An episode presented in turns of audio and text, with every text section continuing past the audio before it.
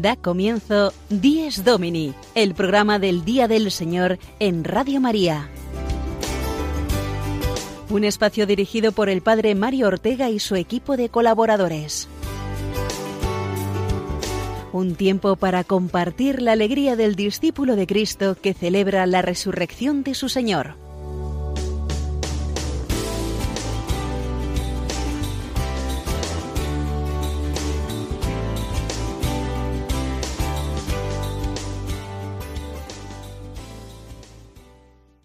Buenos días amigos todos, feliz domingo en esta mañanera hora en que damos comienzo a una edición más de nuestro Dies Domini.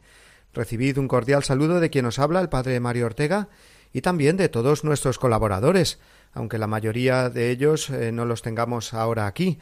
Los iréis escuchando en las diversas secciones que componen este programa Magazine que intenta ayudarnos a todos a vivir el Día del Señor con más fe y con más alegría.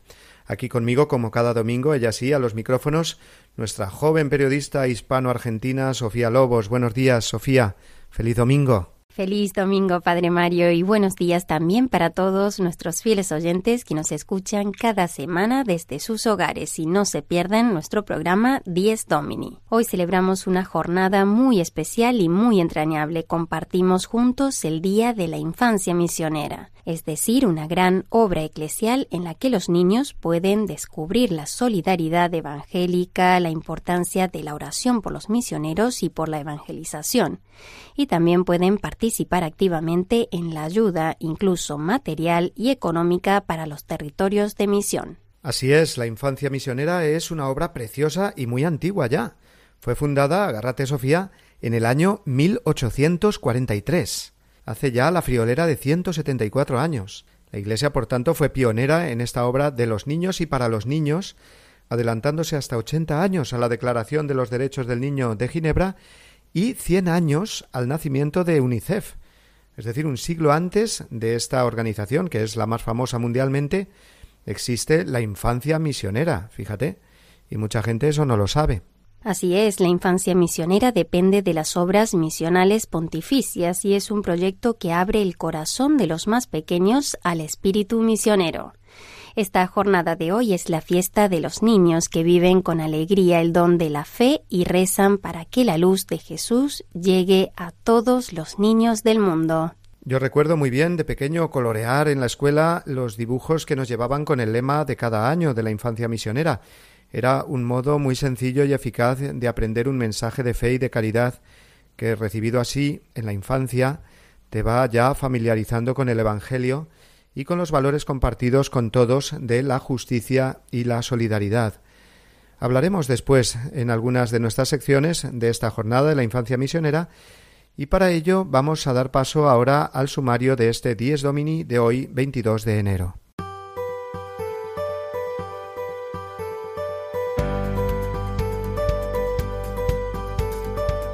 Nuestro Dies Domini de hoy comenzará como es habitual con la reflexión semanal del Padre Mario para después dar paso a la sección Iglesia en el Mundo que como no podía ser de otra manera con la jornada que celebramos hoy, nos presentará un precioso cortometraje de las obras misionales pontificias.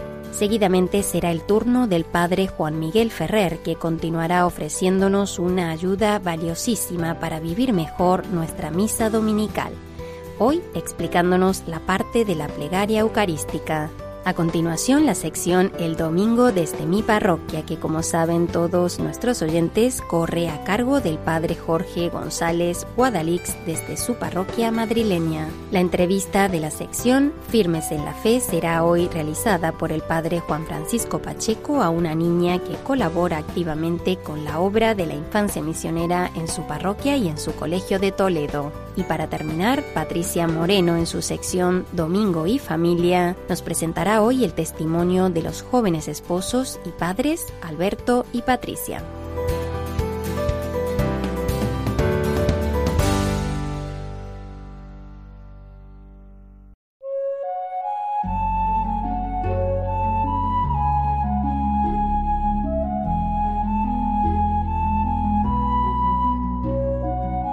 Vivir sencillamente como los niños y ser valientes anunciadores del Evangelio por todo el mundo son dos mandatos de Jesús para el que quiera ser discípulo suyo.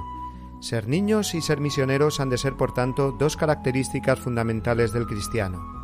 Y la jornada que hoy celebramos, la infancia misionera, une estas dos realidades. Lo hace este año bajo el lema Sígueme, esta palabra de Jesús dirigida a sus discípulos, a esos mismos que les exhortará a volver a ser como niños y a anunciar el Evangelio al mismo tiempo. ¿Estamos ante una paradoja? Porque parecen dos realidades muy distintas, ser niño y ser misionero.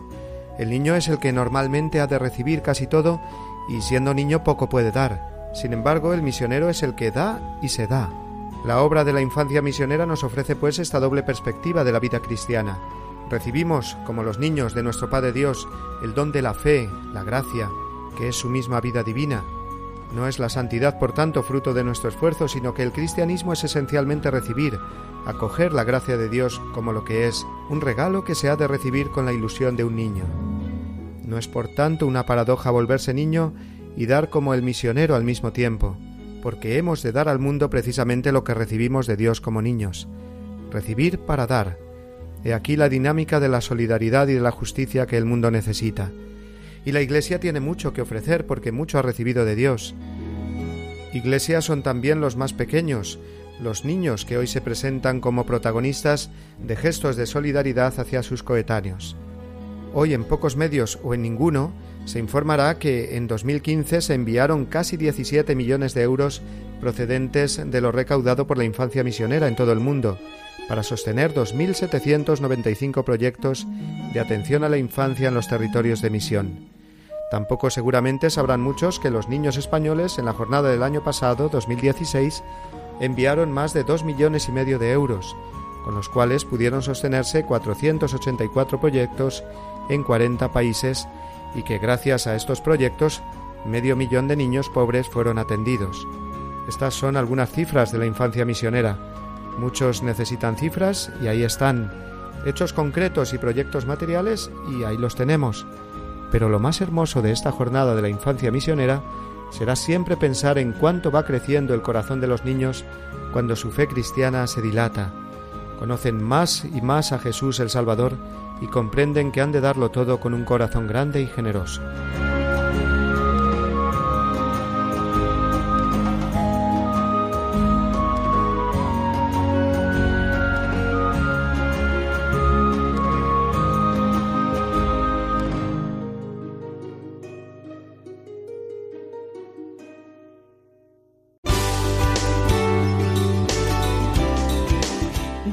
Domini, el programa del Día del Señor en Radio María. Un tiempo para compartir la alegría del discípulo de Cristo que celebra la resurrección de su Señor.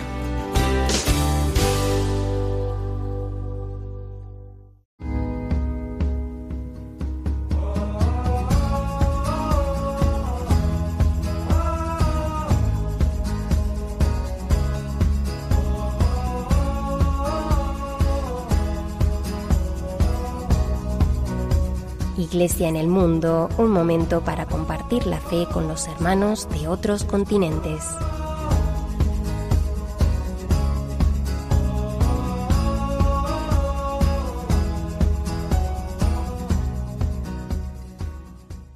Las obras misionales pontificias han elaborado un precioso cortometraje con motivo del Día de la Infancia Misionera. Es la historia de Elena, una niña de ocho años con dos hermanas pequeñas y huérfana de padre. Su madre, viuda, mujer de mucha fe, cuida de ellas. Pero escuchemos a la pequeña Elena contar su historia. Mi historia comienza como cualquier otra historia. Mi nombre es Elena y tengo ocho años. Antes solo me preocupaba por mí misma. No hacía caso cuando mi madre me pedía que hiciese la cama o recogiese los platos.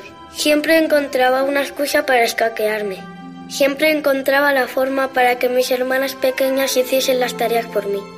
Pero todo eso cambió. La verdadera historia de cómo salí de mí misma comienza un domingo por la mañana. Pero todavía estáis así. Venga, que vamos a llegar tarde. ¿Y Elena? ¿Aún no se ha levantado? Es una dormilona. Elena, venga arriba, que es muy tarde. Déjame un poco más, que es domingo. ¿Estuviste leyendo esta tarde? No, pero estoy creciendo y necesito más tiempo para dormir. Anda, cuentista, venga, que no llegamos.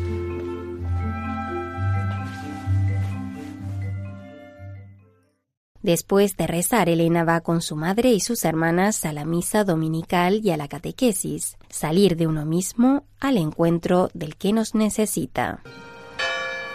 ¿Alguien se ha enterado de lo que nos hablaba hoy el Evangelio? De la curación del ciego Bartimeo. Muy bien, Susana. ¿En qué lugar vivía el ciego Bartimeo? En Jericó. ¿Correcto? ¿Y de dónde era Jesús? De Nazaret. Muy bien, Elena. Listilla. Jericó está relativamente lejos de Nazaret. Lo que os quiero decir es que a Jesús le tocó salir de su tierra, de la comodidad de su casa. Tuvo que echarse a los caminos a encontrarse con los necesitados, con los pobres y abandonados. Al final de la catequesis, Elena tiene que esperar a su madre que aún no ha llegado a recogerla y ella se acerca a tocar la mano de Jesús en una imagen del Sagrado Corazón. Entonces sucede algo extraordinario. Aparece de pronto entre Jesús y los apóstoles y contempla ella misma la escena que le ha explicado el catequista sobre la curación del ciego.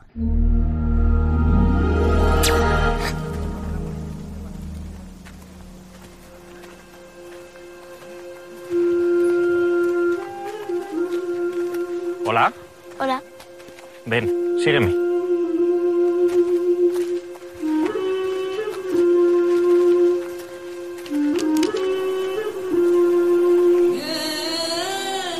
Jesús, hijo de David, ten compasión de mí. Cállate. Jesús, hijo de David, ten Llamadle. compasión de mí. Ánimo, levántate, él te llama.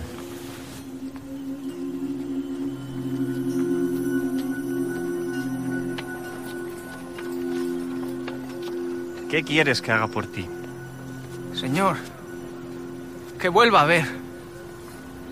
Tu fe te ha salvado.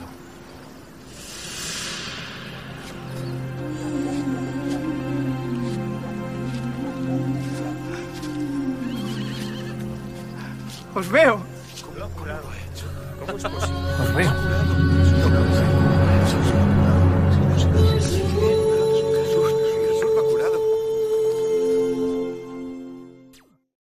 Vuelta a su vida normal en casa, Elena no se da cuenta aún que está siendo egoísta y no ayuda a su madre.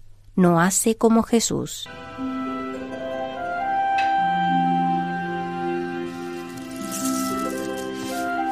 Esto no me gusta. Quiero cereales de colores. Ja, no quedan. Mañana compraré más, pero hoy tienes que comerte estos. Venga. ¡Lucía! Pero ten cuidado. Te dije que te vistieses después de desayunar. Anda, ve a cambiarte. Elena, hija, ayúdame con las niñas que hoy no llegamos. Pero si ya son mayorcitas, que se ayuden ellas solas. Elena, por favor, no seas comodona. A la semana siguiente y de nuevo en la parroquia tiene otra nueva experiencia. Esta vez, al echar una moneda en la hucha de las misiones, se encuentra de pronto en medio de unos jóvenes misioneros que se dedican a hacer el bien a los más necesitados. Elena no sale de su asombro, pero va a aprender mucho más. ¿A quién vamos a visitar? Al señor Alejandro, que está un poco pachucho. Hola, Elena, te estábamos esperando. A mí. Sí, a ti. Ten, vamos a llevárselo a un enfermo que vive aquí al lado. Por cierto, dale las gracias a tu hermana pequeña y gracias a ti también por la moneda. Nos han ayudado mucho. Mi moneda, pero si era muy poco. Para ti es muy poco, pero para ellos es bastante. Aquí tiene un poquito de arroz. Gracias. Los más pequeños crecieron en la calle. La mayoría de ellos no tienen padres. Pero bueno, ahora van a la escuela y en su tiempo libre me acompañan. Lo hacen ellos solitos. Son unos valientes. También visitamos a los necesitados y a los enfermos. Ya es la hora. ¿La hora? Cuento con tu oración.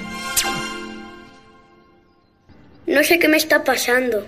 Me estaré volviendo loca como dice Raúl. ¿Serán imaginaciones mías?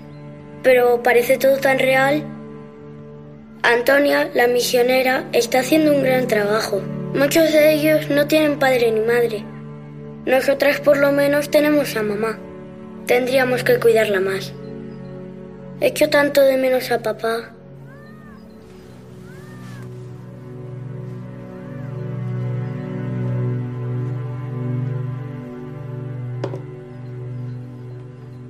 Elena ahora sí comprende, gracias a lo que ha experimentado, que tiene que salir de sí misma y mostrarse mucho más generosa con su madre. Así estará siendo misionera en casa. Déjalo, mamá, ya recogemos nosotras. Sé que estás cansada, todos los días trabajas y haces las cosas de casa tú sola. Y siempre te preocupas de nosotras y todos los días estás tirando del carro.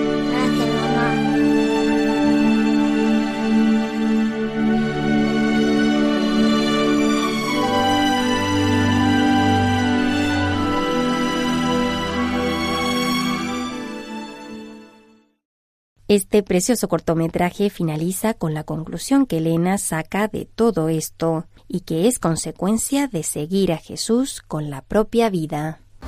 A veces nos cuesta sentirnos protagonistas de nuestra vida. No conocemos el dolor ni la necesidad de los otros. Hay mucha gente y muchos niños que nos necesitan por todo el mundo. Pero para poder ayudarlos tenemos que salir de nuestro hogar, de nuestra comodidad de nosotros mismos para acercarnos al que sufre, al que nos necesita, acercarnos a los que están lejos y a los que están cerca. Sígueme.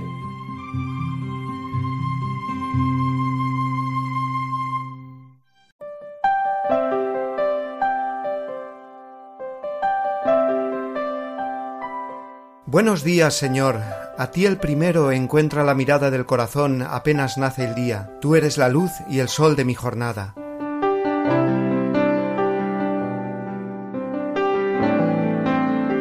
Buenos días, Señor. Contigo quiero andar por la vereda. Tú, mi camino, mi verdad, mi vida. Tú, la esperanza firme que me queda.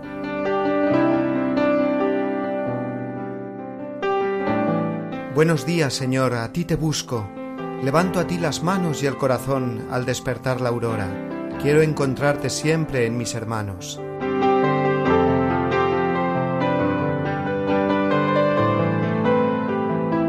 Buenos días, Señor resucitado, que traes la alegría al corazón que va por tus caminos, vencedor de tu muerte y de la mía.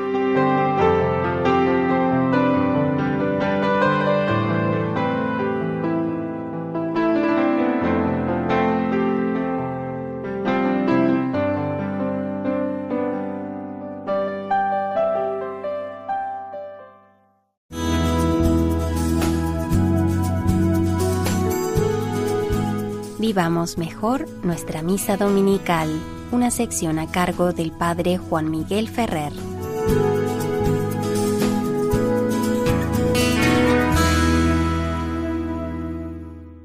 Un saludo a todos los amigos oyentes de Radio María. En el programa Dies Domini estamos en el apartado dedicado a la Eucaristía, a la celebración de la Santa Misa. Os habla Juan Miguel Ferrer. Estamos en los últimos programas dedicándonos dentro de la misa a su parte central, la plegaria eucarística. Y si en el último programa hablamos de las dos primeras plegarias del actual misal romano, la conocida como canon romano y la plegaria de la tradición apostólica o segunda del misal romano actual, hoy nos toca hablar de las otras dos plegarias que entraron en el misal romano con ocasión del Concilio Vaticano II y la edición del primer misal reformado por este concilio que se editó en 1970. Se trata de la plegaria eucarística tercera. La voluntad de los reformadores de la liturgia romana después del concilio era enriquecer las plegarias eucarísticas. Hasta entonces, desde hacía siglos, el misal romano solo contaba con el canon romano como plegaria eucarística y se quiso enriquecer con plegarias de la tradición romana, como la plegaria de la tradición apostólica, la plegaria eucarística segunda, pero también con plegarias de otras tradiciones. Así, inspirándose en la tradición de la iglesia de las Galias antigua y de la iglesia hispano-árabe, pues se compuso la plegaria eucarística tercera. ¿Qué originalidad tiene? Pues que después del canto del Santus, antes de la epíclesis que precede o invocación del Espíritu Santo que precede a la consagración, se presenta un texto de introducción a la epíclesis y a la consagración, que hace como de transición entre el canto del Santus y el memorial de la institución de la Eucaristía o consagración. Además de eso, tiene otra peculiaridad y es que en la parte que tiene de intercesión, de oración por los vivos y los difuntos después de la consagración, hay una referencia a los santos y que permite introducir en la plegaria eucarística el nombre del santo patrón o del santo del día. Esto ha hecho que esta plegaria eucarística tercera sea especialmente recomendable para las celebraciones de los santos, pudiendo así pues manifestar nuevamente la vinculación del testimonio de santidad cristiana del santo del día o del patrono en la misma celebración de la Eucaristía. Por su parte, la plegaria eucarística cuarta está inspirada en la tradición de la oración de Oriente, en concreto de la Iglesia bizantina. Sus fuentes de inspiración son las dos grandes plegarias de la Iglesia bizantina, la de San Juan Crisóstomo, que es la que se utiliza prácticamente a diario, y la de San Basilio Magno, que se utiliza solo en las grandes solemnidades.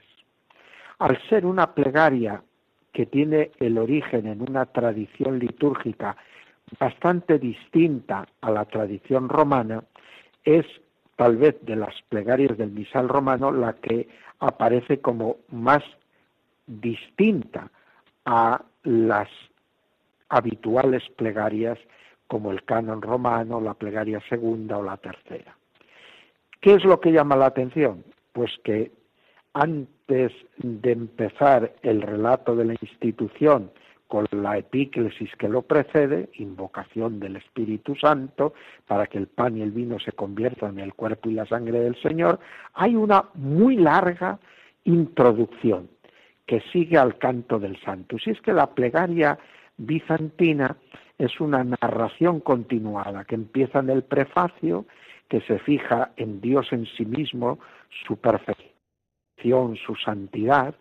Luego, después del Santus, sigue con la admiración que nos produce la obra de Dios en la creación, se narra cómo el pecado no ha podido interrumpir esa bondad y ese proyecto de Dios, y entonces se va narrando toda la historia de salvación, muy resumidamente, hasta llegar a Jesucristo. Y es cuando se llega a Jesucristo que se va haciendo memorial también de las principales obras de su ministerio salvador donde se integra precisamente el instituir la Eucaristía. Y luego se sigue con el memorial recordando, como en todas las plegarias eucarísticas, la muerte, resurrección y glorificación de Cristo, para terminar con la invocación final del Espíritu Santo, no ya sobre el pan y el vino, sino sobre toda la comunidad que está celebrando, como en recuerdo de Pentecostés. De tal manera que esta plegaria cuarta es como un recorrido completo por toda la historia de salvación. Porque como se verifica en la fracción del pan de la liturgia mozárabe, en la Eucaristía está contenida toda la historia de salvación. Porque está Cristo, el Verbo de Dios, que es el sujeto de esa historia de salvación, y las acciones perviven en el sujeto. En la Eucaristía toda la historia de salvación está presente. Que nos ayuden, queridos amigos oyentes, las plegarias eucarísticas y la oración que podemos hacer a través de ellas a vivir este amor inmenso de Dios que ha hecho de toda la historia de la salvación una sencilla presencia en la Eucaristía pero que a través de la simplicidad, de la apariencia del pan y del vino, nos entrega toda la fuerza santificadora y elevadora que tiene la misma naturaleza divina y su obrar. Hasta pronto, queridos amigos oyentes.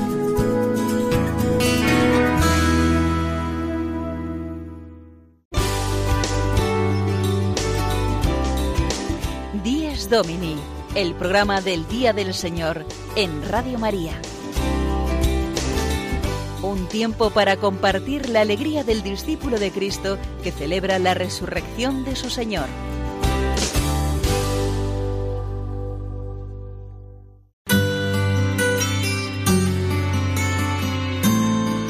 El domingo desde mi parroquia, la reflexión semanal del Padre Jorge González Guadalix.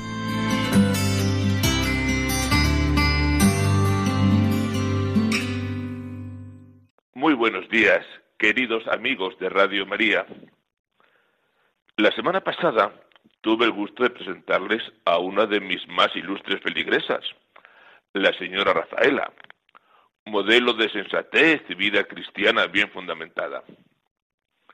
Y hoy, que para eso vamos siendo amigos, quiero hacer una nueva presentación, aunque en este caso no de un ser humano, sino de un ser perruno, de nombre socio, que comparte mi vida y mis miserias desde hace siete años. He querido traerlo hoy a la radio porque Socio, mi perro, está de fiesta, ya que con motivo de la festividad de San Antón el pasado martes, hoy, al acabar la misa de la una, recibirá la bendición de Dios en la parroquia, junto con otro montón de mascotas de todo tipo. Los animales, nos dice el catecismo, son criaturas de Dios. Narra el Génesis que en los días quinto y sexto de la creación, Dios dispuso que hubiera peces y aves, e hizo además toda clase de animales salvajes, animales domésticos y animales pequeños.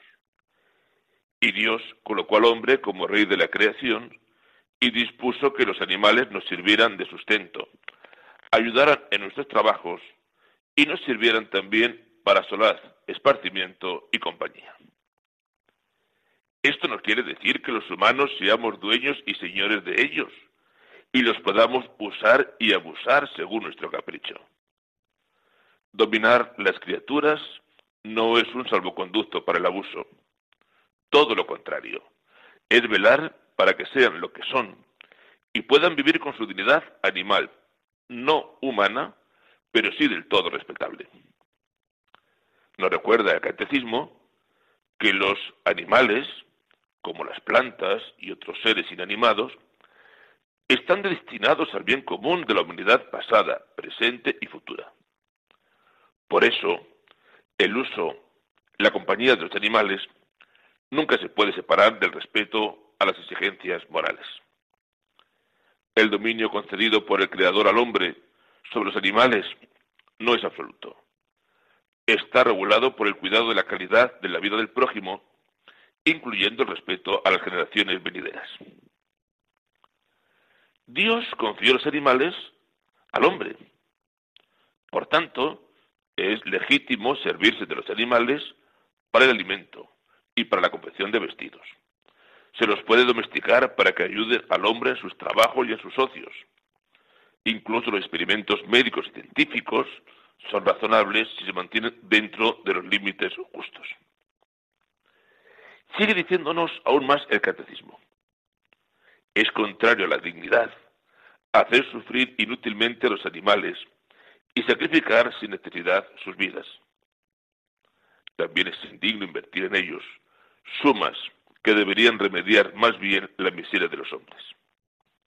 Se puede amar a los animales, se debe amar a los animales, pero no se puede desviar hacia ellos el afecto debido únicamente a los seres humanos. Es decir, que bendecimos a Dios por los animales, pero sabiendo lo que son, animales, que deben ser cuidados y protegidos, pero que son eso, animales, no seres humanos.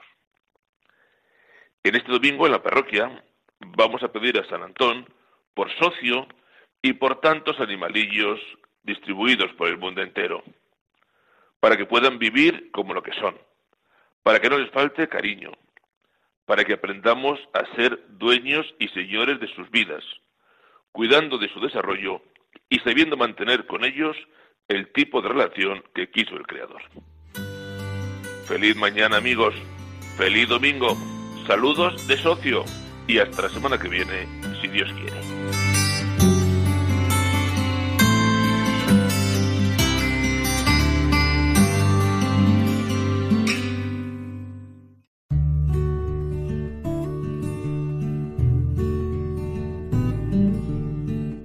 La celebración dominical del Día y de la Eucaristía del Señor tiene un papel principalísimo en la vida de la Iglesia.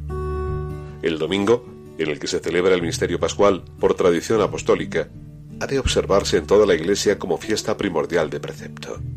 Catecismo de la Iglesia Católica, número 2177.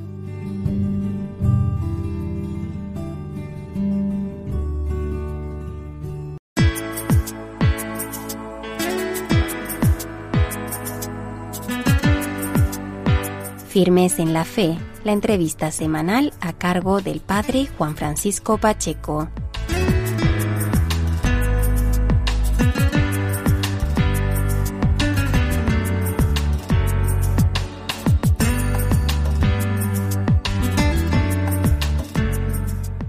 Buenos días amigos de Radio María.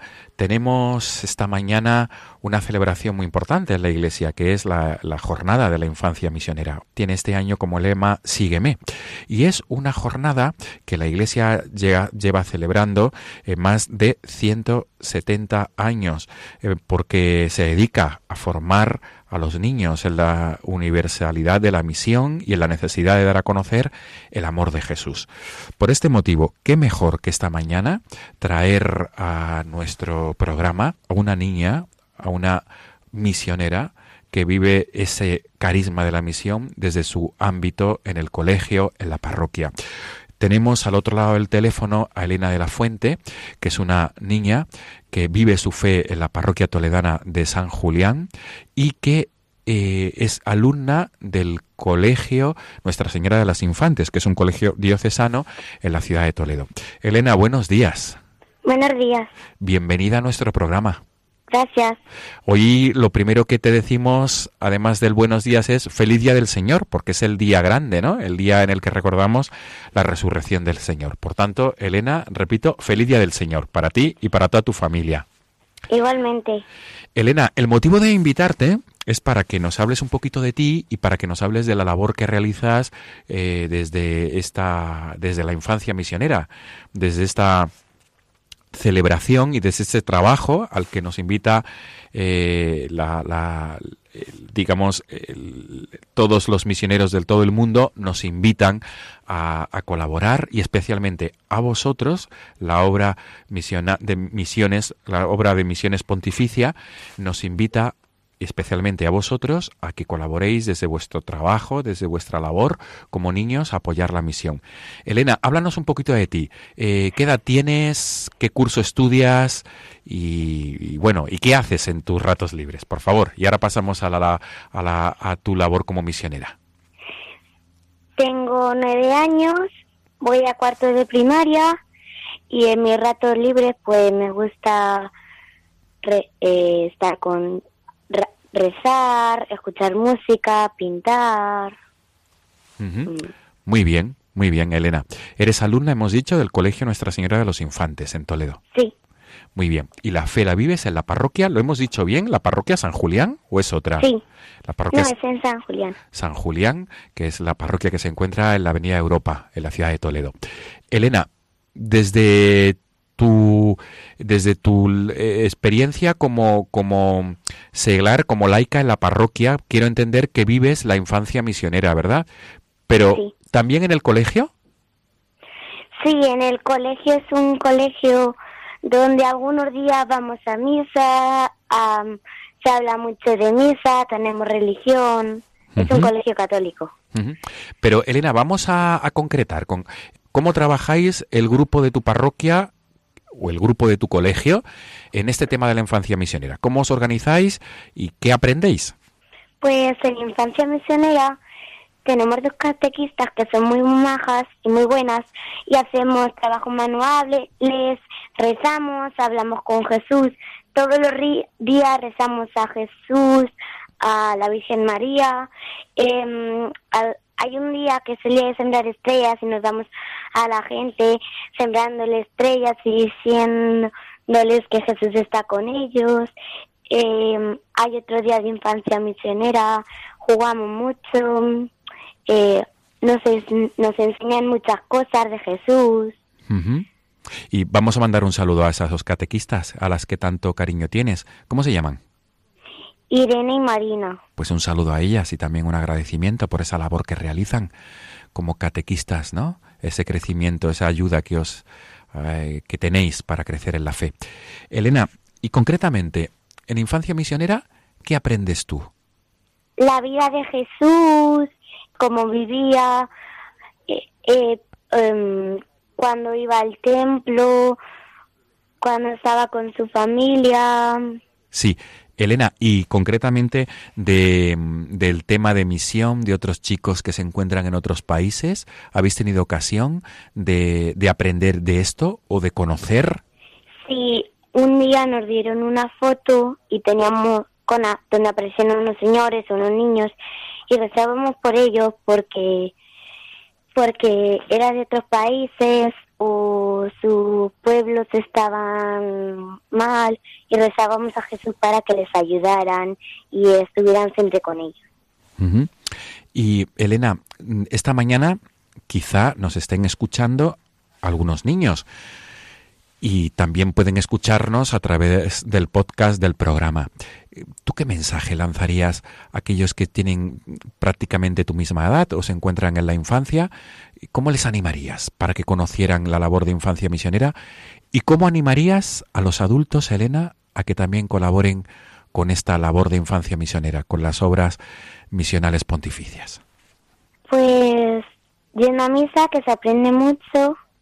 A los niños, pues los que quieran ir a infancia misionera, yo se lo recomiendo porque está muy bien y también en mi colegio eh, a, cada mes nos dicen un alimento que podemos llevar para Cáritas para que se lo den. Yo les digo que a los adultos y a los niños que los que quieran pueden darles alimentos así en conservas que se mantengan mucho como galletas y cosas así que se pueden usar de muchos días porque a esas personas que no tienen casi nada pues les damos de comer con eso y se sienten felices, vamos. Qué bien. Pues estupendo, Elena. La verdad es que te has explicado muy bien. Y, Elena, si tú pudieras pedirle algo a Jesús respecto a los niños que se encuentran en los países de misión, ¿tú qué pedirías a Jesús en tu oración? ¿O qué pides? Y concretamente pensando en aquellos niños con los que estáis hermanados a través de, de infancia misionera. Pues a los que están en los países así, que Jesús les ayudara para que pudieran ayudarnos a todos a ser mejores, a ayudar a construir pozos, eh, colegios para esos niños que no tienen casi nada y poder tener mm, conocimiento para poder aprender algo de Jesús. Por tanto, es muy importante la colecta de la infancia misionera porque va destinada a tantos lugares donde hay mucha necesidad, ¿verdad, Elena? Donde tantos niños necesitan escolarización, necesitan alimentos y necesitan sobre todo, ¿no?, esa transmisión de la fe. Sí. Pues Elena de la Fuente, ha sido un placer que estés aquí con nosotros a través del teléfono. Gracias. Tienes tablas de comunicadora, Elena. Se lo dices a tus padres. Vale. Mil gracias, feliz día del Señor y sobre todo mucho ánimo con esa labor como niña misionera. Elena, todo lo mejor para tu colaboración en el grupo de infancia misionera y todo lo mejor para tus estudios y para tu crecimiento humano y también tu crecimiento en la fe. Gracias. Pues hasta pronto, Elena. Feliz día del Señor. Igualmente. Hasta pronto, gracias. Amigos de Radio María, nos volvemos a encontrar el próximo domingo, si Dios quiere. Feliz Día del Señor. Hasta entonces.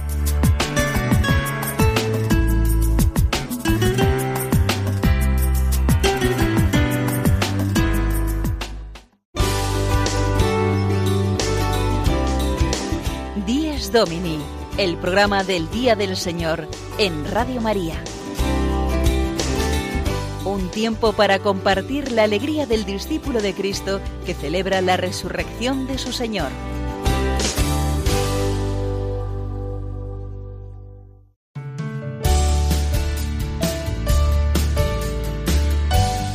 Domingo y Familia, una sección conducida por Patricia Moreno.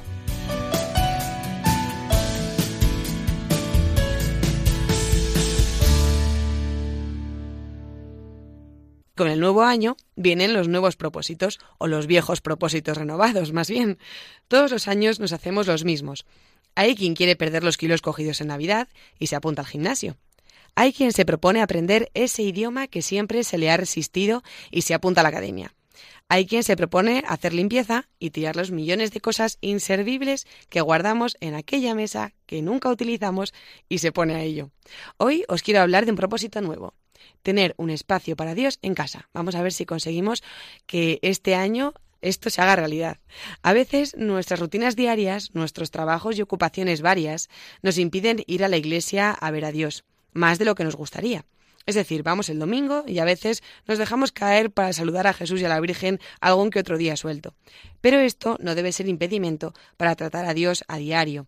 Y algo que nos puede venir muy bien es reservarnos un sitio en casa, que siempre utilicemos para hablar con Dios. Una butaca del salón en la que nos gusta leer, al lado de la librería donde puedo colocar los libros que tengo para meditar, el Evangelio, la Biblia, una imagen de la Virgen o un crucifijo que los niños por la casa pueden besar al pasar. Es bueno hacer presente a Cristo en nuestra casa y pedirle que ponga paz en ella. Veréis que se nota. Vamos a hablar con Patricia y Alberto, un joven matrimonio que se casaron hace cinco años y han formado una bonita familia de cuatro niños, las dos últimas gemelas. Buenos días, Patricia, Alberto. Buenos días, ¿qué tal, Patricia? Muy bien, tocaya. Tenéis cuatro niños de qué edades? A ver, que nos centremos un poco. ¿Las dos gemelas? Sí, las dos gemelas pues tienen ahora mismo, acaban de hacer cuatro meses. ¿Y los otros dos? Y la mayor tiene tres años y el mediano pues tiene dos añitos. Madre mía, tenéis cuatro juguetes en casa. la verdad que sí, cuatro regalos de Reyes. Además de verdad, que es una bendición. Y vosotros con todo esto, o sea, con, con, vuestros trabajos, imagino, los niños, eh, la casa, ¿tenéis algún lugar? ¿Cómo hacéis para hablar con Dios? ¿Cómo os organizáis? Bueno, pues mira, un lugar en concreto, es cierto que en cinco años que llevamos casados, en sí en concreto no te, no te puedo decir que tenga un lugar pero sí que tenemos como un tiempo especial. A, ver si me explico. Eso es lo por ejemplo, cuando Alberto y yo acostamos a los niños por la noche, a los mayores, pues antes de, bueno, lo típico de la rutina, se, se lava los dientes, les cuentas un cuento y después rezamos a la Virgen y ya a dormir. Entonces, por ejemplo, es un tiempo en concreto, justo antes de dormir, pues que, que María ya, ya con tres añitos, bueno, y con dos ya se sabía la Ave María. Claro. Y por ejemplo, a mí, a mí me gusta mucho tener presente al Señor a lo largo del día. Por eso digo que no es un lugar en concreto, pero sí que intentamos tener presente a lo largo del día. Y por ejemplo, María hace alguna cosa mal. Pues yo le digo, oye María, Jesús se pone muy triste. Pues ahora que Santiago hace algo mal, dice, oye, Santiago, que Jesús se pone muy triste. que son, parece una tontería, pero que ella también sepa que Jesús forma parte de nuestra vida y que oye, pues que también se pone triste, igual que mamá se pone triste, Jesús también. En realidad, el lugar es lo de menos, porque además eh, lo que a lo que hay que aspirar es a estar con Dios durante todo el día, tenerle presente durante todo el día, ¿no? Pero es verdad que bueno, pues imagino que tendréis alguna imagen en casa o los niños. Eh, yo me acuerdo cuando mis padres nos llevaban al, a, a misa, pues había un Cristo yacente que, tenía los pies y todo el mundo pasaba a besarle los pies. Y yo me acuerdo que mi madre nos llevaba a besarle los pies y ya siempre que entrábamos en la iglesia queríamos ir a besarle los pies a, ese Cristo yacente, ¿no? Sí, en la habitación tenemos una, una virgen con, con el niño Jesús y bueno, pues también pues a, a María, la mamá de Jesús, la tiene muy presente, o sea que también forma parte de nuestro día a día, por supuesto, claro. Me sorprende muchas veces las reacciones de los niños porque eh, con pequeñas cosas que a lo mejor ni siquiera nos damos cuenta, a lo mejor cuando vamos a misa los domingos o vamos a misa en, entre diario, cuando podemos, por supuesto, pues mm, que entren en la iglesia y miren al crucifijo y Santiago con un año y medio te diga Jesús, en mitad de la misa en todo, en todo el silencio y digas, oh, pues y ven a, María y dicen, mira la mamá de Jesús. Y yo, claro que sí, vamos a tirarle un beso. Bueno, creo que tienes por ahí a tu marido también, ¿verdad, Alberto? Muy buenos días, Patricia. Buenos días, Alberto.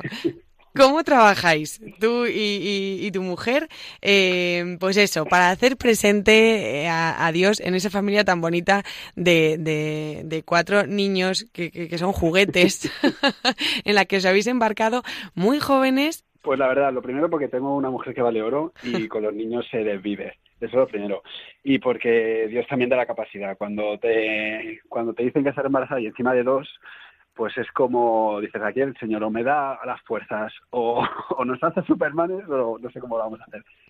Pues es una alegría, el Señor nos la ha dado y, creemos que el Señor lo quería así, que no quería que fuera el tercero, sino tercero y cuarto. Y, y la forma de trabajar, pues mucha coordinación entre nosotros, fundamental, y, y, teniendo muy presencia, o sea, teniendo mucho la presencia de Dios. Eh, ¿En dónde? Pues la verdad con Patricia, ¿en dónde tenemos la presencia de Dios? Pues eso, pues en la cocina nos pasamos la mayoría del tiempo. Y yo, mis mayores oraciones las tengo en la cocina. Cuando se están tirando los macarrones a la cabeza, pues ahí invoco al Señor que me dé paciencia. Y las oraciones son por la vida diaria. Es verdad que ya me gustaría a mí tener una oración del Santísimo todos los días, pero nuestra oración al final es pues, eh, pues dando la vida, entregando eh, pues en cada momento, dando la cena, cepillándole los dientes, eh, acostándole, leyéndose un cuento, rezando con ellos. Y eso al final es el trabajo y la oración que tenemos. Así, así lo hacía Cristo, construyéndole la, la mesa del comedor a su madre. Yo me lo imagino, me lo imagino, sí, yo me lo imagino. Pues es que, es, vamos, creo que, que María con, pues, con el niño Jesús, pues pues enseñándole las cosas más, más básicas y más, más pequeñas y con el cariño y con paciencia. Y pues supongo que el niño Jesús pues también pues lloraría y supongo que el niño Jesús pues también haría sus travesuras. Y bueno, pues tratando de eso, pero necesitamos paciencia porque son niños, son muy pequeños y todavía necesitan, claro. necesitan Pero bueno, al final, Alberto, es eso, no es el sitio por lugar físico, sino un tiempo, un tiempo que si es todo el día, mientras estamos haciendo cosas, vamos, nos, nos daríamos un, con un canto en los dientes muchos de hacerlo así porque es eso realmente, es hacer presente a Dios en nuestra vida diaria, ¿no? Pero al final, pues eso, no todos tenemos esa capacidad. Entonces, reservar, decir, bueno, pues mira, mm, aunque nos cueste, vamos a rezar el rosario, eh, un misterio, aunque sea, eh, o, vamos a, pues estos cinco minutos que tengo en del coche entre voy a trabajar, pues... El momento de coche da mucho juego. Sí, ¿verdad? el momento de coche es fundamental, sobre todo para los que nos tiramos en la carretera una hora, todos los días para ir volver, fundamental. es fundamental y son momentos muy buenos, además, porque porque te, o sea, realmente estás pendiente, bueno, sí, de la carretera, pero pero de lo que estás conversando tú con Dios y al final es eso, ¿no? Es pues eso, como nuevo propósito de año, que nos proponemos muchas cosas, pero esta es una fundamental, porque al final es la que nos sustenta en la vida, ¿no? Y pues decir, bueno, venga, vamos a proponernos, nada, cinco minutos todos los días, de decirle al Señor, hola, ¿cómo estás? Que seguro que también le hace ilusión que nos preocupemos por Él, que siempre pedimos. Sí, es verdad. Yo muchas, mira, Patricia, yo muchas veces cuando me levanto por la mañana y, y, te, imaginas todo lo que te espera por delante y dices, madre mía, ponerle de desayunar, vestirles, ir a trabajar, luego no sé qué. Y muchas veces lo primero que te sale al pisar el suelo es como, Señor, aquí estoy, hágase tu voluntad, aquí estoy. Haz de mí lo que quieras y aquí estoy, haciendo tu voluntad, pero podrá salir peor, pero hoy quiero hacer tu voluntad. Y muchas veces, pues esa es la actitud con la que, con la que tenemos que, mira, me podrá salir peor, le podré dar más chillidos, menos chillidos a los niños, pero al final el Señor quiere hacer tu voluntad y, y un poco poner el día en sus manos, que lo fundamental. Y eso es lo importante. Pues con esto nos quedamos. Alberto, Patricia, Muchas gracias a los dos por estar hoy aquí ¿eh? con nosotros y compartir vuestra experiencia. A vosotros y permanecemos ahí al pie del cañón. Eso es, eso es lo que hace falta. La cruz, eso es, eso es. Desde aquí os deseamos que Dios os bendiga mucho. Igualmente, un besito para todos. Un abrazo. Adiós, adiós. Patricia y Alberto, un joven matrimonio que se casaron hace cinco años y han formado esta bonita familia de cuatro niños, y que como habéis visto sacan el poquito tiempo que tienen para hacer presente a Dios en su casa, entre fogones, como dirían algunos. Feliz día del Señor y hasta el domingo que viene.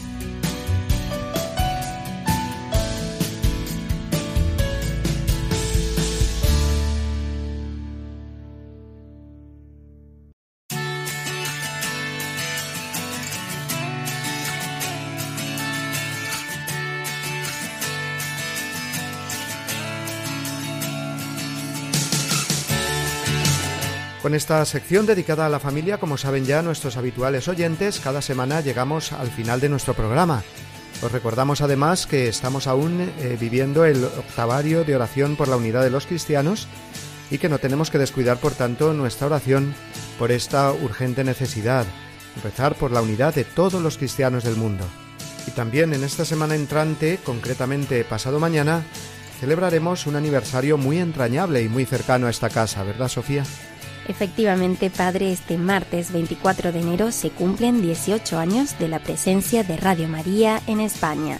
18 años, mayoría de edad podríamos decir, 18 años llevando el mensaje del Evangelio a los hogares españoles por medio de la emisora de la Virgen que está presente en los cinco continentes y que forma de este modo una red, una familia muy grande y muy unida en torno a una misma ilusión misionera, ser la gracia de una presencia a través de las ondas de la radio. Y es que cuántas personas, no solo desde sus hogares, sino también desde el vehículo, los hospitales, los monasterios, eh, nos escuchan y siguen y nos pueden conocer más si quieren a través de Internet, porque ahora Sofía, como cada domingo, nos va a recordar nuestros contactos a través de la red.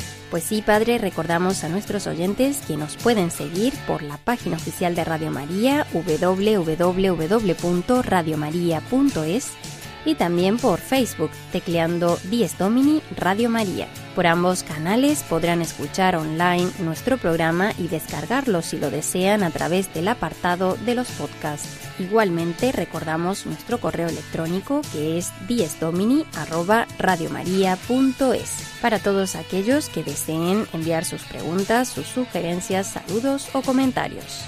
Muy bien, pues amigos oyentes, hoy día de la infancia misionera, seamos todos más niños y más misioneros. Que falta, nos hacen las dos cosas, y así nos lo pide el Evangelio.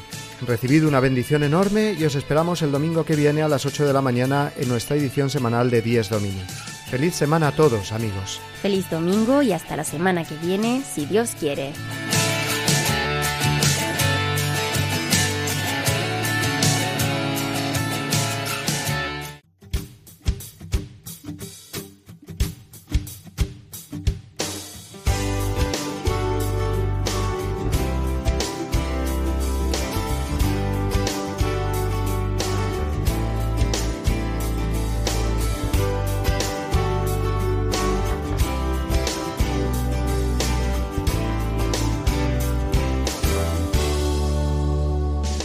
Y así termina Dies Domini, el programa del Día del Señor en Radio María. Un espacio dirigido por el Padre Mario Ortega y su equipo de colaboradores. Un tiempo para compartir la alegría del discípulo de Cristo que celebra la resurrección de su Señor.